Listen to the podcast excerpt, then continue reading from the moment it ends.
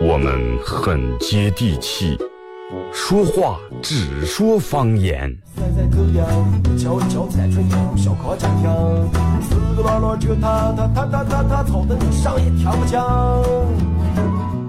我们也很洋气，听歌只听粤语。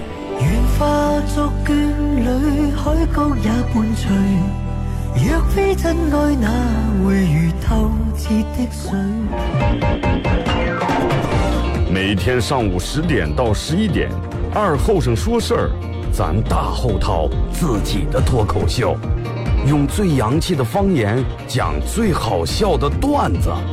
二后生说事儿，嗯，有点意思。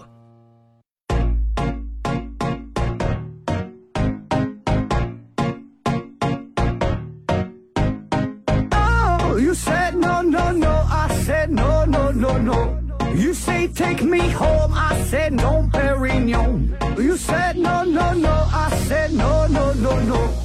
No, no, no, no.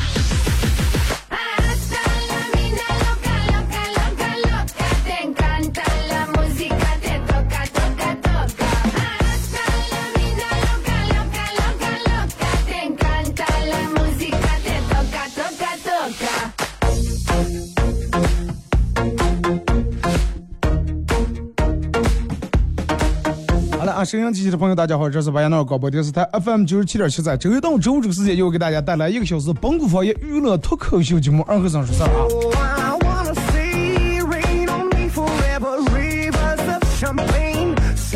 呃，有句话叫就是从什么时候你开始觉得你老了？有人说过一句话说，在两种情况下，两种情况你会发现你个儿变老了，啊，不是说让我们说的掉头发呀，或者是呃怎么怎么样，两种情况，第一种是，就是你耳朵跟前老是能听见，哎，这个人去世了，那个人去世了。第二种是，你眼睛刚才看见的上边人，年轻的人越来越多了，比你小的人越来越多了。你自己考虑一下，你自己想一下这种情况。哎，第一种，啊，你上边尤其跟你这个年龄差不多的，或者比你大不了多的，哎，这个去世了，那个去世了。第二种，你发现，哎呀，你现在之前说，哎呀，也长得让讲比我大，快讲哥姐是吧？叔叔姨，现在看见，哎，见了小娃娃，就往往这个时候，真的你就觉，你就觉你真的开始长大了，可真的开始慢慢也开始变老开来了，不光长大了。然后你看最近这段时间，you in my life. 啊，李咏、刚去世，然后时间不长啊，金庸先生，好多人真的。然后昨天我从微博上看到这个消息以后，真的心里面说不出来、说不出来的那种难过。你说真真真正难过，其实难过在哪呢？就是有的东西它可以，就是它可以不，就比如说金庸写的书，你可以不看，或者你直接给我好长时间没看，但是你一直你在你心里面有这个东西，等到突然有一天你发现没了，啊，真正这个东西再也没了，然后你再也找不到了，你再也想不回来了，再也想不见了，或者再也看不着的时候，就那么一种感觉。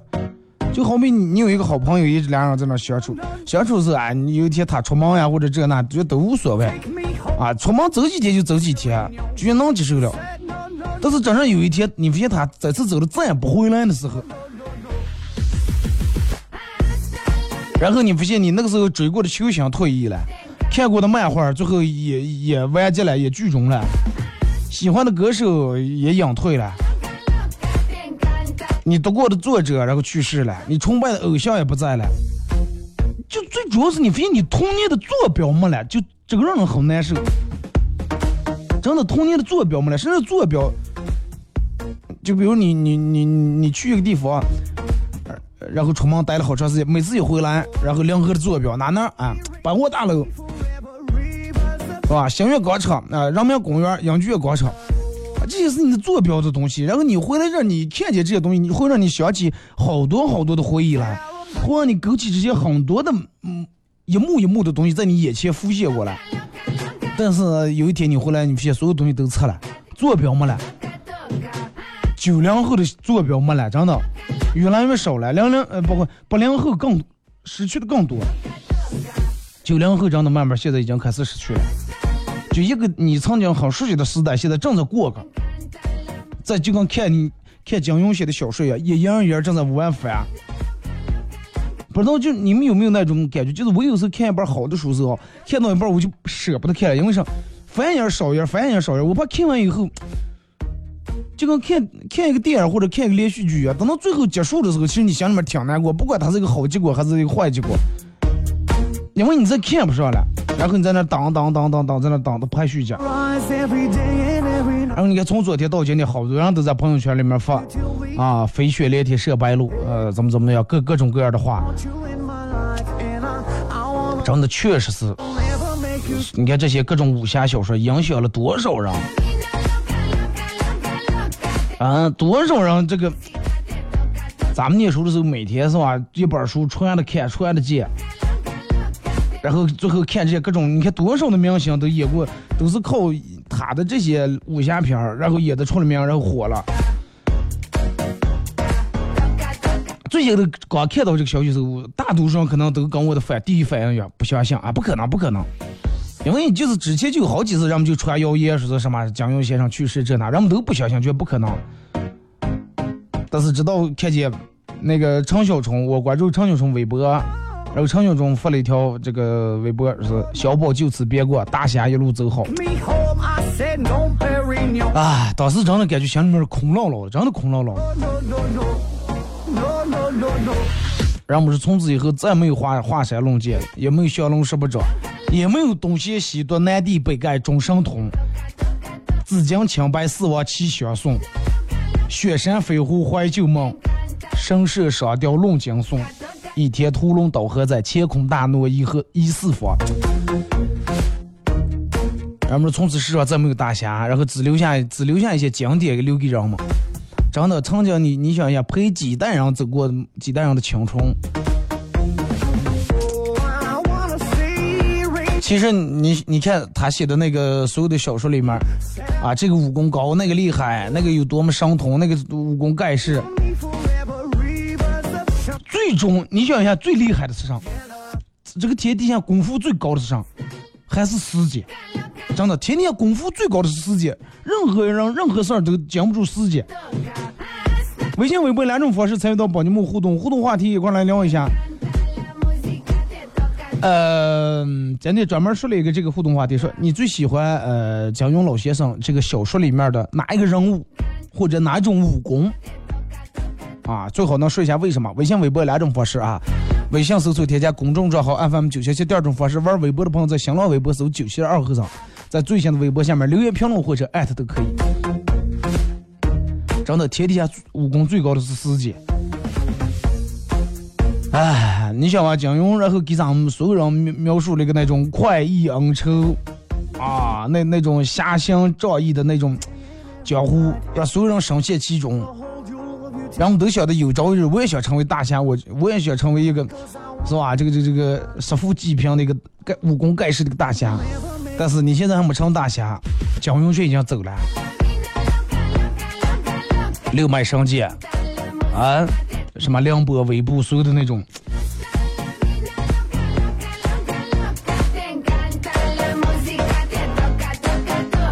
真的就是，有时候，嗯，就是不知道你们有没有这种一种时候，就是，嗯，每当朋友圈里面或者某一个公众人物呀，或者某一个什么，然后去世的时候，就好多人把这个发在朋友圈里面，然后就有好多人说是因为什么是因病还是因什么，就好多人在发的时候会带一些自个儿的感慨。就不知道大家有没有考虑过思思考过一个关于死亡的问题？因为每个人都会死，对吧？每个人最终都会死亡。然后就，那你说好多人其实是害怕的。哎呀，你看看咱，啊，看谁谁谁多有钱啊，让大明星几百万、几十万都最后在这种，咱们快给俺给个买个保险，或者哎呀，快那些东西不要吃了，啊，快那些东西不要喝了，啊快早点睡啊，不要熬夜了。但是人们是三天的假，啊，哎，你手机里面转了个小视频，啊，有一个人是吧，因为不注意不守交通规则，然后出车祸，当场死亡，然后所有人都啊，真的咱们朝的是这个遵守交通规则啊，看红绿灯，三天过不了全忘了，然后再到下一次，人们又开始了。其实人们是真的害怕死亡的。人们说，人为什么要怕死？为什么要怕死？是因为所有的你的理想梦想没实现，还是因为什么？然后就人就做了一个调查，有个很科学的解释啊，就是人怕的不是死亡，真正怕的上了，就是那种不在场的那种感觉。什么意思呢？就是然后现在嗯，你别看人们活的时候每天抱怨，哎呀这个社会怎么怎么样，空气怎么怎么样，环境怎么怎么样，但是真正有一天，如果说让你离开这个世界之后，然后你就会想，啊，楼也在了，树也在了，路也在了，河也在了，山也在了，就你不在了。你养的狗也在了，其他所有东西都在了，就你不在了。然后你会考虑，哎呀，你不在以后，这个世界会变成什么样？人会把这个世界会折腾个什么样？不管弄成什么样，因为也跟你你跟你没有任何关系，你也无能为力了，对不对？因为你已经死了。就跟你们睡觉梦梦一样，啊，梦里面梦里面梦的再好，睁开眼睛一场梦，唉，是个梦。梦里面梦的再恐怖，你让人把，你让人把街头了、房烧了，所有的东西一睁眼，唉，一场梦。就跟真的就跟梦一样，所有东西你都抓不住，想喊你喊不出来，想看你你只呃你只能眼睁睁看，就是失去了你改变现状的能力。然后人会长得很难受。还有一种就是啥呢？死后那种不确定性，人不知道死了以后会发生什么事儿。如果说很明确的知道，哎，人死了以后会到另一个世界，会到另一个空间里面，然后到那个空间里面，你会比现在生活的更好。如果说真的有一个很科学的就这么一个说法，很有说服力的，那么所有人都不会怕死。因为啥呢？因为人们觉得，哎，我从这儿去那，我是多？我是去解脱了。人们这个都不确定，纵然哪怕人们把这个说的有多么美好啊，去什么极乐世界，人们都不相信，啊人们很真的很担忧，哎，人们就真的，这这这这这这会不会啊下油锅啊？是不是打入十不层地狱？然后又是呃什么神话小说里面写的什么喝了孟婆汤，阎王爷又派我怎么怎么样，里面什么鬼又是接受什么刑罚，说不清道不明这些东西，然后就让人更恐惧了。还有一种其实就是让我们心里面最真实的感受，就是害怕离别，害怕离开，真的。人生在世的短短几十年，一个人好像嗯占有了一部分财产，一部分朋，一部分的友谊，一部分的亲情、爱情、友情，但是等到你真正死亡的那一瞬间，不要说跟你的朋友连个人跟个人都说一声再见了，是不是？你想那个时候那种不舍，然后平时都关系好的，觉得一日不见如隔三秋，但是这种的话，那就意味着永远都再见不上了，永远真的永远见不上了。这种离别其实很让人抓狂，不像平时哎，你说三年、两年以后哦，咱们再回来再怎么，人们还有个好了有个盼头，哎，有个盼头，这个干脆什么也没有了，所以说真的会让人很恐惧。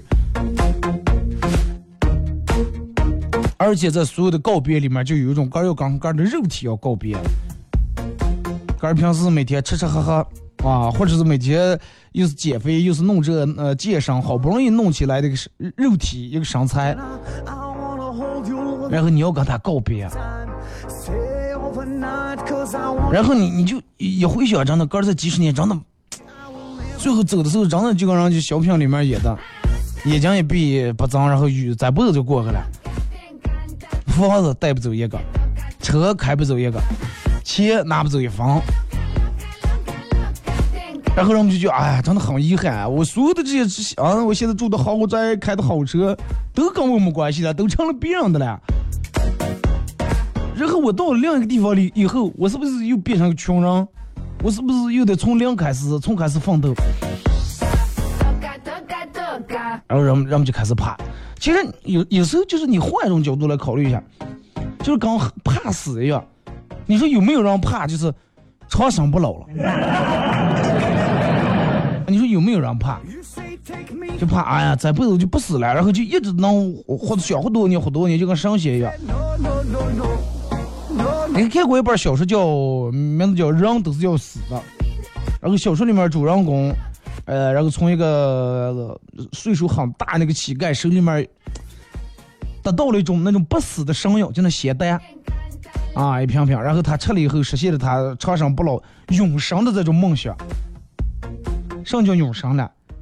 就是拥有无限的时间，无限的时间。你想，人一旦拥有无限的时间以后，人就不用奋斗了，真的。咱们为啥现在奋斗了？赶紧就是哎呀，趁老子结束，把个想开的车全开了，想坐的、呃、坐的去的地方、旅游的地方全旅游了。但是如果说一旦你的时间无限了以后，那不着急啊，真的。哎，三百年无所谓，咱五百年，五百年去不了美国，咱们一万年去。对不对？因为时间对于你来说是无限的，哪有什么拖延症？我就拖。然后这个人有了这个长生不老药以后吃，啊，有了这种无限的时间，刚开始很兴奋，因为说肝不死，对吧？嗨，我不死，对吧？你们所有人，你们没当过几年，你们都走了，这个世界最就是我的。啊，我可以什么？我这说，我肝成立一个国家，可以取得各种各样的成功。啊，我可以用五十年、一万年、一千年来研究一个事儿，来干什么？我可以把你们所有人的生活都过了一遍，穷人的生活、有钱人的生活、当官的生活，嗯，种地的生活、打工的生活、领导的生活，我有大把大把时间用来花费。啊，我可以半途而废，但是我再重来，我也照样有时间，我不需要匆匆忙忙，不需要去干一些事情。但是后来他真的，他不也不是那么回事儿。后来他慢慢变得很绝望，真的。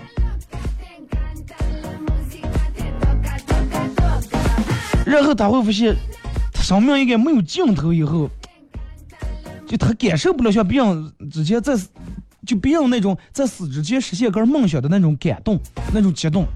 啊，其他人，你有什么梦想啊？我想的梦想就是真的是超越，在我临走之前、临去世之前，哎，我要去趟哪哪哪旅游一下，或者我要得到一个什么成就，我要挣够多少钱？哎，人家在去世之前挣够了，去世是很有成就，但是他享受不了这个。因为你的生命是无限的，然后他他就觉得他的生活很难以充实，他不知道他在用不完的时间里面到底该干点什么。换一种角度来说，他不死其实也跟，虽然说他没死，但是跟他不存在也是一回事儿。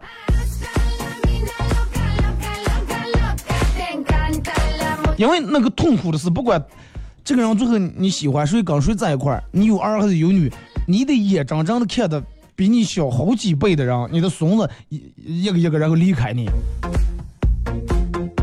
你想那种痛苦真的，他觉得真的，嗯，真正体会到什么叫生比死更难过，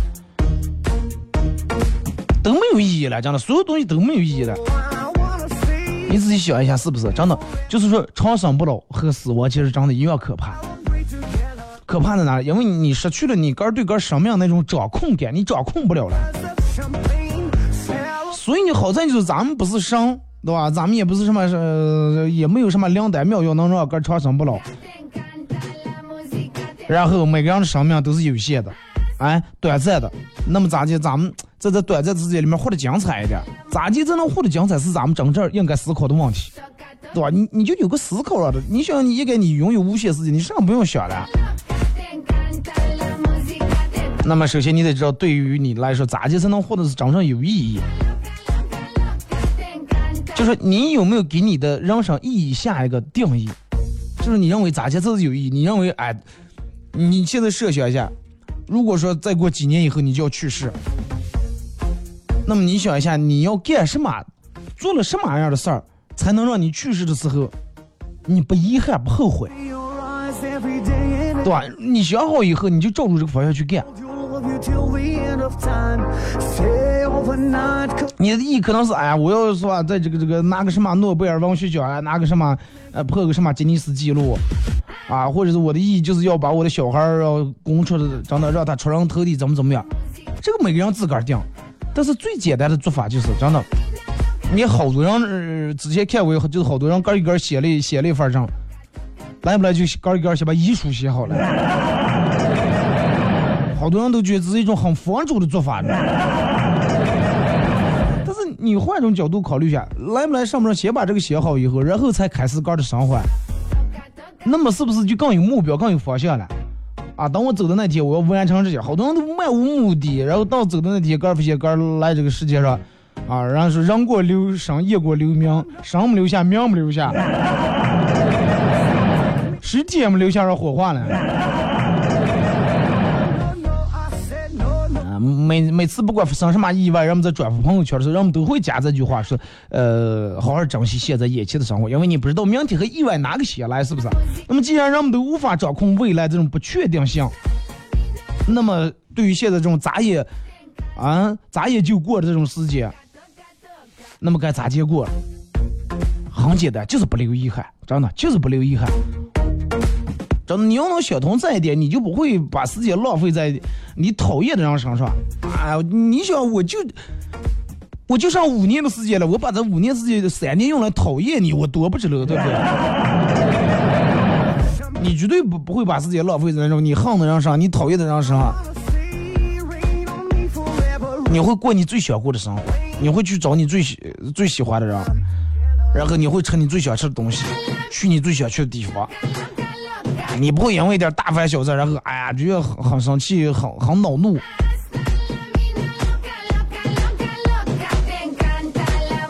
还有就是真的，其实真的，我觉得一个人面对死亡最可怕的就是那种死亡前的痛苦，死亡前痛苦。你想，如果说真的快去世了，全身全是插的管儿，啊，滴滴滴滴，机器在那响的了，耗尽全家的精力和财力来维持你最后的时间。我觉得真真的，如果说等到我我去世的那天，如果说我全身插满管，然后家里面花的所有的钱买房买车来给看病，我觉得我太没尊严了，真的，也很没必要。因为这个时候，你看所有人家里面都会陷入那种一种伦理学的悖论里面，就是哎，父母已经病了，那么多看不看？可耗尽全部的财力啊，肯定也得看啊，必须得尽这份孝心。其实你想一下，耗尽全家的财力，让你活的活的更了，遭罪，是不是？所以就是等到如如果是等到我老的然后病那天，真的千万不要给我弄这种真的花你们花钱让我受罪了，真的叫。你们也遭罪，耗财力耗精力，是不是？所以就人们说健康其实包含两层意思，一种是快乐的活，第二种是不拖拖拉拉的死。一首歌一段广告过后，继续回到节目后半段。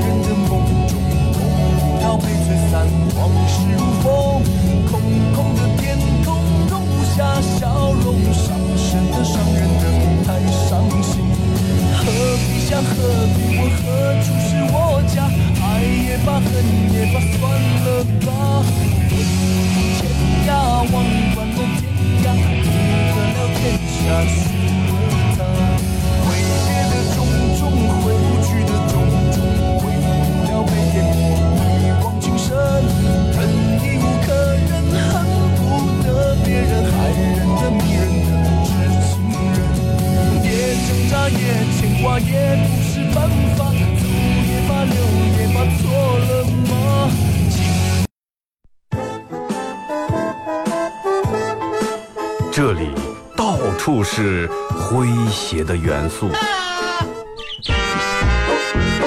这里到处是幽默的笑料。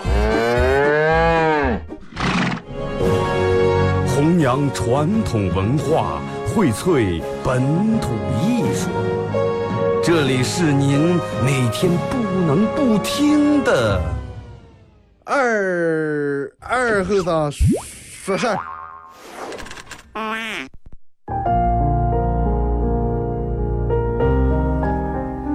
长期的伏案工作让我的颈椎不堪重负，尤其是冬天特别怕冷。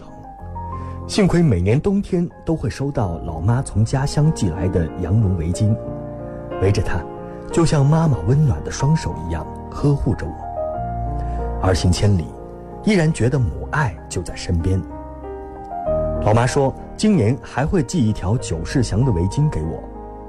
出生在北方羊城，羊绒制品是我们的骄傲，九世祥的品质更是上乘，好期待。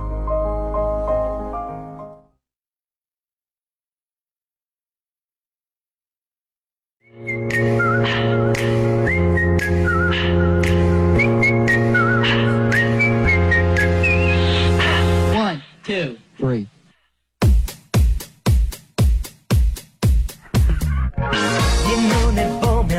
네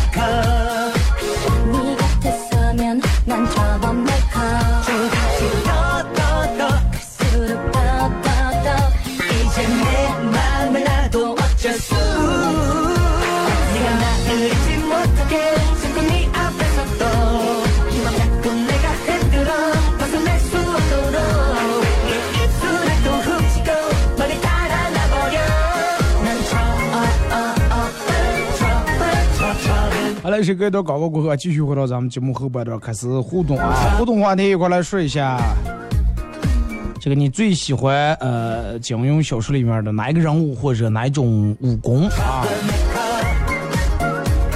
节目上半段咱们说点，说到了关于人为什么怕死。我觉得真的就实是，其实有时候人到病的时候。我想的是真的，如果我以后病的不行，这个病要是能治好的话，啊，能治好的话，啊，花点钱，弄点什么能看好也算。如果说明明知道花那多少钱看不好的话，真的趁早一点儿。我本来难受三天，我挂了，我我就走了。你们让我还卖房卖车花钱，让我难受十天，对不对？遭罪，最后也真的走也走的没尊严。就是日三毛说说过一句话，说一个人出生了以后，人不知道他的未来，人们都不知道他未来会变成一个什么人，是变成一个大英雄，还是变，还是最终会变成一个犯罪分子，人们都不知道。但是人们都说啊，恭喜恭喜恭喜恭喜啊！一个人如果走了啊，去世了，人们不知道死亡以后世界是比现在更好还是不如现在，人们都说哎，可惜可惜。你看，一个人来到这个世界有无限的可能，然后人们说恭喜恭喜啊，能好好折腾了。但是一个人离开这个世界，或者是没有好好的享受人生，人们才说哎，可惜可惜，白走这一趟。就咱们节目前面说的，真的，每天一定要过着，要让哥不留遗憾啊。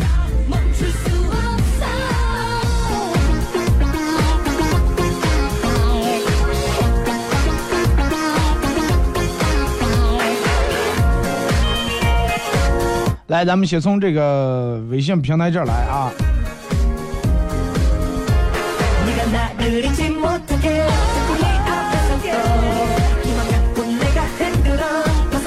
这个时候，二哥，呃，喜欢那里面的，是我喜欢看武侠片里面的这种打打杀杀，然后人们都很仗义，然后都很豪爽。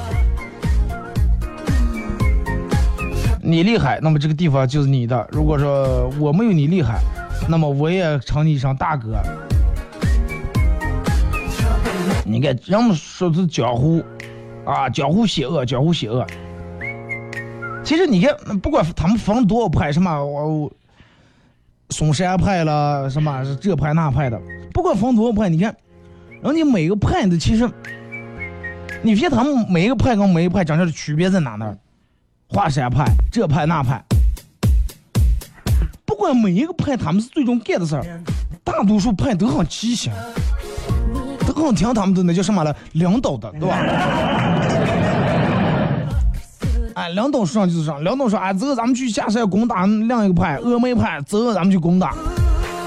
来，咱们攻攻打，就为了抢到咱把什么什么屠龙刀了是一天界了，不管抢到这剑跟你有没有关系，但是人们就跟领导就冲，对不对？二哥，我喜欢天龙八部啊，像我乔峰那种的豪气涌天的英雄，南乔峰，北慕容说，呃，那种大侠。然后有句话叫“侠之大者，为国为民”，是吧？你看好多那种大侠都是，当然没有多少钱，啊，穿的也都那种发型也怎么样，但是就是路见不平拔刀相助，啊，见不得恶人欺负善人。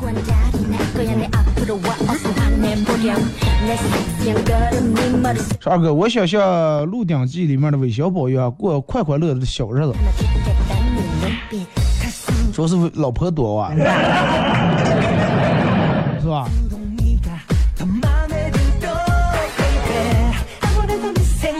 二哥，我喜欢看任贤齐演的《令狐冲》那一版的《笑傲江湖》。那你应该九零后啊，反正我就我小时候看的就是那个谁任贤齐演的这一版。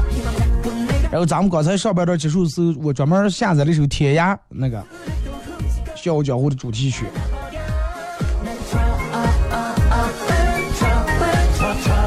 嗯，二哥，我喜欢古天乐扮演的杨过啊，和他身边的雕。你就一直没看见小龙女是吧？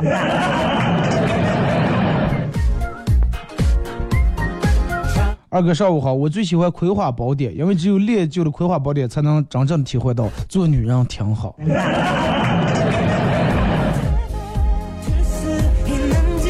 嗯，不用练《葵花宝典》，你也能体会到了。现在真的，现在医术你还不相信还？前几天嗓子发炎了，不能呃。嗓子发炎了啊，说不出话来。开会领导让我领，开会领导让我发炎了。我说领导，我我说我发炎了。领导说你发炎发在哪了？我说领导，我嗓子发炎了。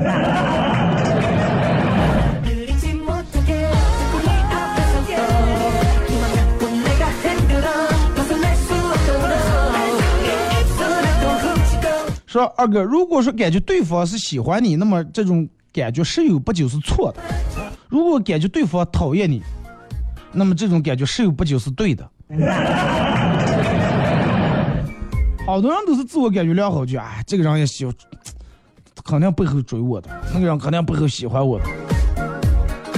真正等到有一天你发现，就跟咱们昨天说那个打篮球的时候，哎，喜欢一个男的，哇，喜欢班里面一个男生打篮球打得很帅，然后打投篮动作也很酷，是但是不知道他到底喜不喜欢你。你就每次看他投完了以后，第一个先看谁，那就喜欢谁。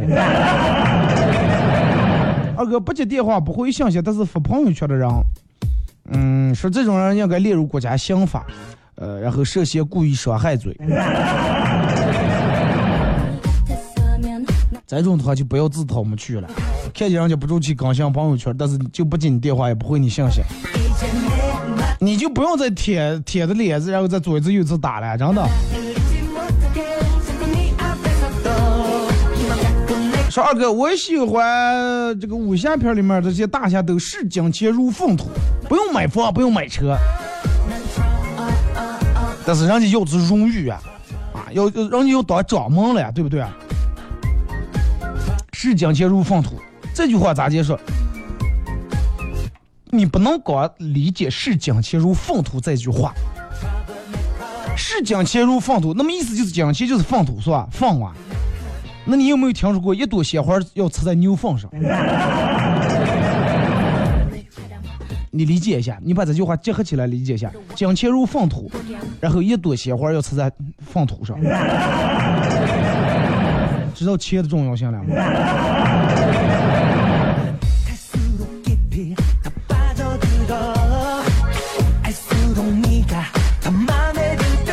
说二哥，我喜欢小龙女啊，一直是我心目中的女生，不老女生是吧？呃，每个人心里面都有个女生或者男生，真的挺好的。最起码每次从电视上呀，或者从什么看到报纸上看到他的时候，会让你啊很激动一下。先生笔下的经典人物太多了，我比较喜欢赵敏，仙气飘飘的，还有黄药师，感觉他的医术特别高超，上斗能治，而且很有大智慧。是吧？现在有一个黄药师这么医术高明的，对不对？呃，喜欢张无忌，虽然他的顾虑有些颇多。啊，张无忌，张无忌，其实他不是无忌，真的他顾忌的东西挺多的。真的，我觉得他应该叫张有忌，但是最后他的武功境界太高大上了，九阳神功加乾坤大挪移。真的，说起九阳神功，我忍不住就想，为什么一说起九阳神，我忍不住就想喝豆浆了？我就觉得九阳豆浆机了。你看，好几样都发的，喜欢九阳神功，喜欢《上吊侠侣》啊，刘亦菲版的小龙小龙女真是太美了。记得我小学的时候看这个电视剧啊，感觉小龙女就是长得就是仙女，现在也感觉刘亦菲很漂亮。那你应该很小，应该在九五到零零后左右啊。我们那个时候看都都不是刘亦菲版的。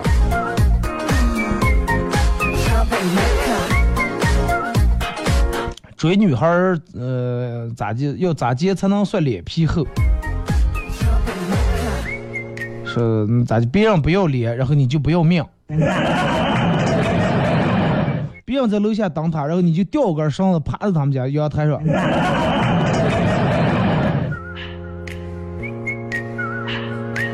说二哥，爱和喜欢是同义词吗？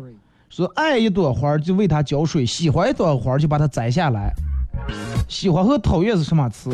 喜欢一朵花就是把它摘下来，讨厌也会把它摘下来。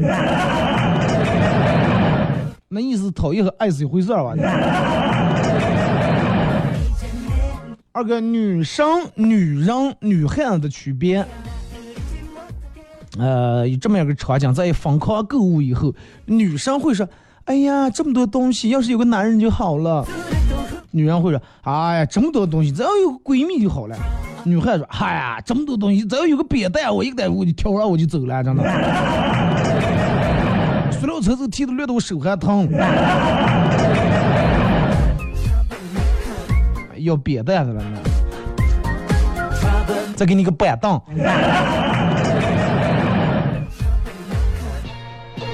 早上每天都是想的，哎，一日之计在于晨，哎，早上很早晨很重要，所以说早饭要多吃点儿。中午想，哎呀，下午得保持精神了，中午得多吃点，不然营养跟不上。晚上想，哎，大不了对吧？我我不吃宵夜嘛，对吧？我看我吃就行，晚饭我多吃点。吃宵夜的时候看了看，没见过吃宵夜的啊。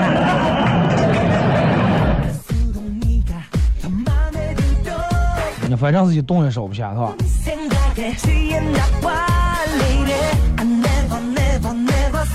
还是比较喜欢老顽童啊，活得比其他人都自在。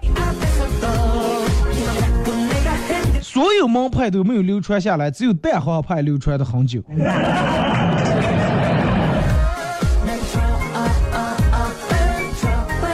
主要蛋黄派当时他们真的人多势众。二哥，我喜欢金毛狮王，我喜欢他那一头浓密的大头发。再看来是已经开始掉头发，掉的快掉到虚竹那种发型呀，是吧？和男朋友逛街，突然从后面上来一个自骑自行车的，直接撞到男朋友的身后。男朋友刚要发火，然后我就用力切了几下他的胳膊，男朋友立马拍了拍裤上的灰，淡定的说：“没事儿，没事儿，啊，别撞到我女朋友就行。”听完男朋友的话，我才放心下来，希望他能过了我爸这一关。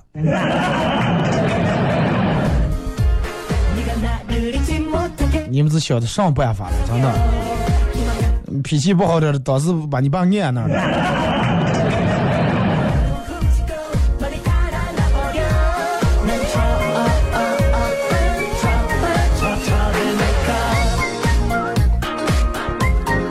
刚我老公闹矛盾，他要喝水，然后我就 往水杯里吐了一口口水。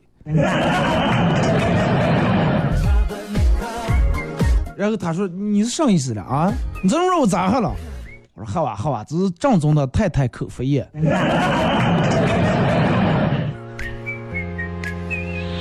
好恶心，真的。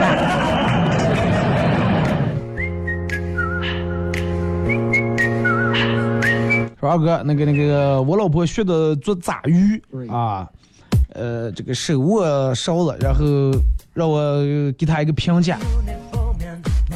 我吃完以后认真、认真、真诚的说：“老婆，真的，你的手艺进步太大了。你这个菜真的让我做的让我想起了历史悠久的古埃及，想起了六千五百年的尼罗河的文明，让我想起了古罗马。”老婆长出了一口气说：“哎呀，虽然说我听不懂你说，但是我觉得，嗯，真的你还算是赞美我，真的我算你有良心。”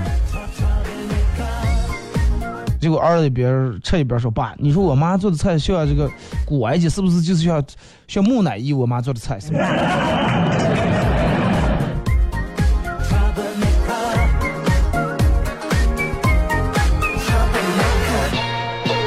说二哥，我想让我的男朋友变得像杨过一样那么痴情。杨，你想让他变得像杨过那么痴情，其实很简单，只要你变得像小龙女一样美。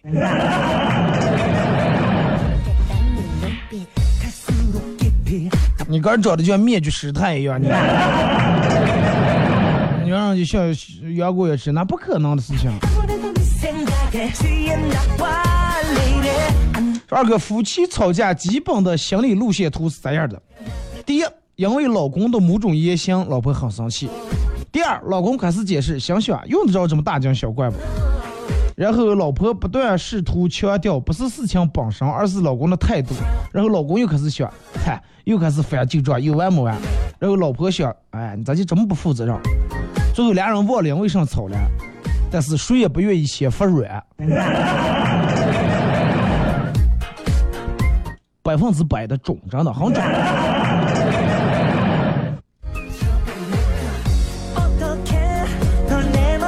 半年前，单位新来的男同事，曾经在家里面放羊放了三年，啊，脸晒得黢黑。为了找对象，工资低，但是一直也留下来了。现在男同事脸色也渐渐人家保养的也泛过来点了，白点了，整个人也看见帅气了。今天入职不到半个月的女同事公开向他表示爱意，在万众期待的目光中，男同事想都没有想就回女同事说：“嗨，现在你说你喜欢我，你不要以为我不知道双十一快来呀哦。”只想给清空购物车是吧？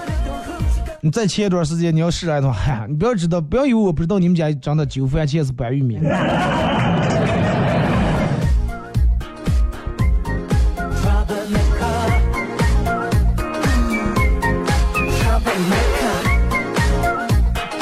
二哥昨天下班和实习生一块儿回家，在这个公交站等车，一个乞丐把碗拿那个碗啊，指在这个实习生跟前问要钱。这个时候实习生不慌不忙的说了句：“我不要你的钱，你的钱来的也不容易。”乞丐估计都疯了。想交了个女朋友，今天陪她去逛街，路上我不小心摔了一跤，她非但不关心我，反而要跟我分手。我问她为什么，她说掉在地上的东西我从来不要。哥们儿，真的，当时从包里面掏出五百块钱，埋在地下给他解吧。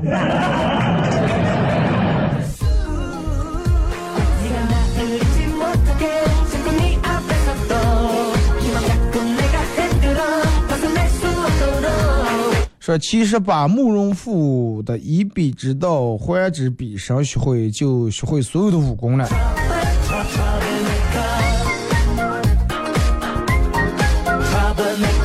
但好多人，但是现在人们都讲究的是，不要以彼之道还之彼身，要啊，不管对方咋地对你，你要大度，你要宽容，然后你要。你要以一个很慈悲的这种心态来面对你身边的弱者，来面对你身边那些不讲理的人，你要以德报怨，最后弄得个满身伤痕，真的。갈수록 깊이 더 빠져들어 알수록 네가 더 맘에 들어 baby 아무래도 네 생각에 二哥，我喜欢尹志平， never never stop 最主要的目的是为了小龙里那一出子吧。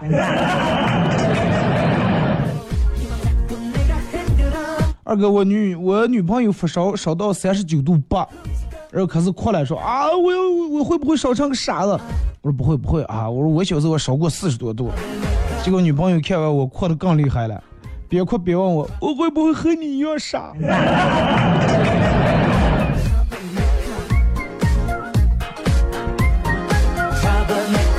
我们一个朋友总爱开一些没轻没重的玩笑。有一次 KTV 唱歌，这个货拿着麦克风对我说：“哎，你咋长得这么像我儿子？”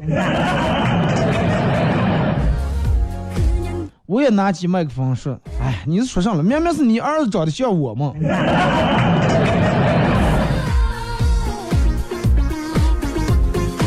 破案了，真的。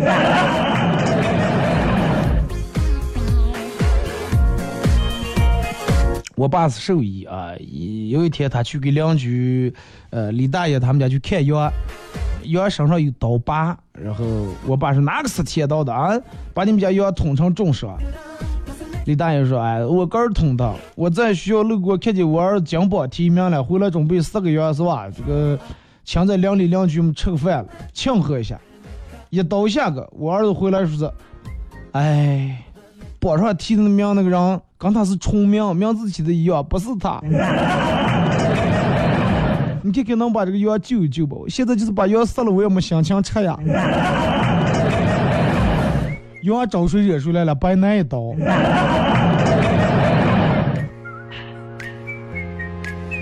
昨天去补办身份证，我想换张照片，警察说了一句解开我多年的困惑。他说，身份证的照片难看是为了让你好好把它藏起来，不轻易外露，以免丢失。所以说，身份证照的好看的人，经常丢身份证，肯定是照的很好看的。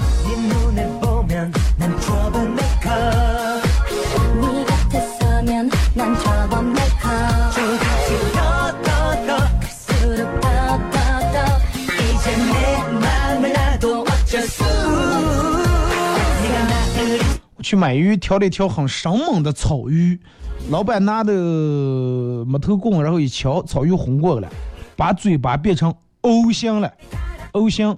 这个时候，我老婆发信息说是想吃鲈鱼，我我很不好意思跟老板说，哎，快不要草鱼了，换成鲈鱼吧。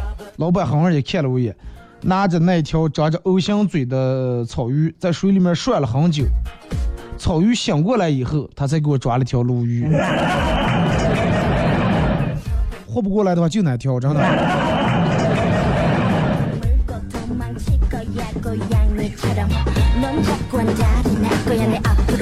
说总是碰到一些很奇妙的事儿一说到工资啊总体提高啊我一定是拖后腿的。一说到股市风险总体可控我碰的肯定是要套牢的。一说物价总体平稳我买的一般都是不平稳的。因为没有钱上班儿，但是因为没有钱才上班儿，但是我上了班儿拿了工资还是没有钱，我不明白是哪个环节出了问题？难道是有中间商赚差价？你看没钱才上班儿是吧？不上班儿没钱，上了班儿拿了工资还没钱，那与其是没钱，那就不如不上班儿，对不对啊？好了啊，感谢大家一个小时参与陪伴和互动，再次祝大家开心快乐啊！今天节目就到这儿，明天上午十点，各位不见不散。